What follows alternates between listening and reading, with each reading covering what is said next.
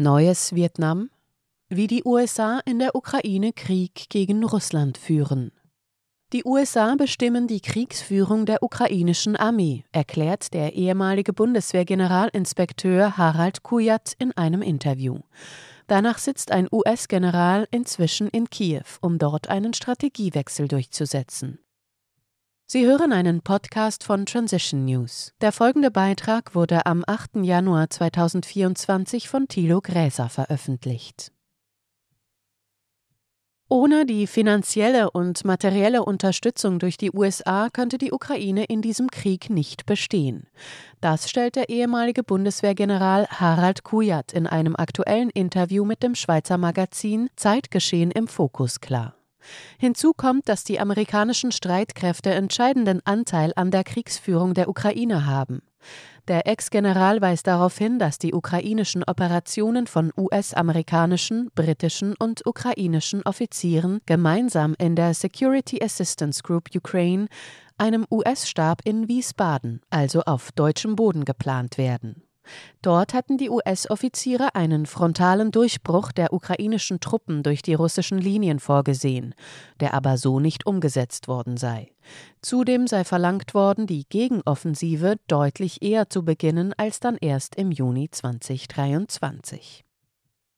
Kujat war unter anderem Generalinspekteur der Bundeswehr und Vorsitzender des NATO-Militärausschusses sowie des NATO-Russland-Rates. Seinen Erkenntnissen nach kommt es bei der US-amerikanisch-ukrainischen Kooperation immer wieder zu Missverständnissen und Irritationen. Die Zusammenarbeit werde ergänzt, indem ukrainische Militärs an westlichen Waffensystemen ausgebildet und trainiert werden.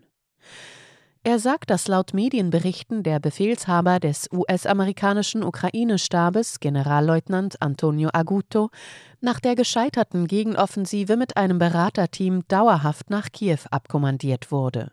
Dort solle der US-General den ukrainischen Befehlshabern über die Schulter schauen. Kujat dazu, es ist leicht vorhersehbar, dass die Beratermission wachsen wird. Das erinnert sehr an den Beginn des Vietnamkrieges. Aguto solle einen Strategiewechsel, das sogenannte Hold and Build, der ukrainischen Truppen durchsetzen, die in die Defensive gehen und die Frontlinie halten sollen, also Hold. Gleichzeitig sollen den Berichten nach neue Soldaten rekrutiert, ausgebildet und mit westlichen Waffen versorgt werden, also Build. Der ehemalige Bundeswehrgeneral hält es für fraglich, ob der Strategiewechsel die strategische Lage zugunsten Kiews ändern kann. Er verweist darauf, dass die russischen Truppen bereits mit Angriffen an der Frontlinie begonnen haben und diese sicherlich fortsetzen, bis Russland seine strategischen Ziele erreicht hat. Kujat macht auch darauf aufmerksam, dass der Kiewer Präsident Volodymyr Zelensky nach seinem Blitzbesuch in den USA im Dezember in Wiesbaden Station machte. Dort habe er den US-Ukraine-Stab besucht und mutmaßlich mit US-General Aguto gesprochen. Der Strategiewechsel sei erfolgt, weil aus US-Sicht klar geworden sei, dass das Kiewer Ziel, das gesamte ukrainische Territorium in den Grenzen von 1991 zurückzuerobern, unrealistisch ist. Das bedeutet weiterhin, den Konflikt entsprechend dem Frontverlauf einzufrieren und in die Defensive zu gehen, um die großen Verluste zu reduzieren. Als Vorbild diene die Teilung Koreas am 38. Breitengrad nach dem dortigen Krieg in den 50er Jahren. Kuya zieht aber große Unterschiede zur Korea-Lösung, wo alle beteiligten Seiten, China, die USA und indirekt die UdSSR, ein Ende des Krieges gewollt hätten. Das ist hier nicht der Fall, fügt er mit Blick auf die Ukraine hinzu. Er wirft dem Westen vor, im Fall der Ukraine die Politik zugunsten der angestrebten militärischen Lösung suspendiert zu haben.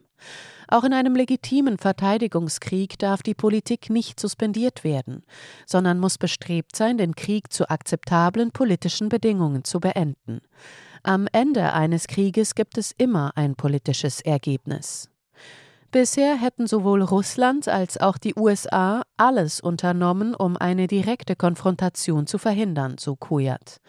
Er warnt vor einer Ausweitung des Krieges, je länger dieser dauere. Und er widerspricht Behauptungen westlicher Politiker, dass Russland nach einem militärischen Sieg in der Ukraine andere Staaten, auch NATO-Mitglieder, angreifen könnte. Die russischen Streitkräfte sind jetzt wesentlich stärker als vor dem Krieg, aber nach meiner Meinung nicht stark genug, um die NATO in einem konventionellen, auf Europa begrenzten Krieg zu besiegen. Andererseits ist jedoch auch die NATO nicht stark genug, um Russland unter den derzeitigen Bedingungen eine konventionelle Niederlage zufügen zu können. Kujat warnt aber auch, dass möglicherweise eine der beiden Seiten die Lage anders einschätzen könnte und eine solche Fehleinschätzung katastrophale Konsequenzen für den europäischen Kontinent haben würde. Er hält aber eine solche Entwicklung für unwahrscheinlich, wie er sagt. Sie hörten einen Podcast von Transition News. Mein Name ist Isabel Barth, ich wünsche Ihnen einen friedlichen und schönen Tag und ich sage bis zum nächsten Mal. Dieser Podcast konnte nur entstehen, weil zahlreiche Leserinnen und Leser Transition News regelmäßig durch Spenden unterstützen. Wenn auch Sie uns unterstützen wollen, klicken Sie den entsprechenden Button auf unserer Webseite an. Vielen Dank und merci vielmal.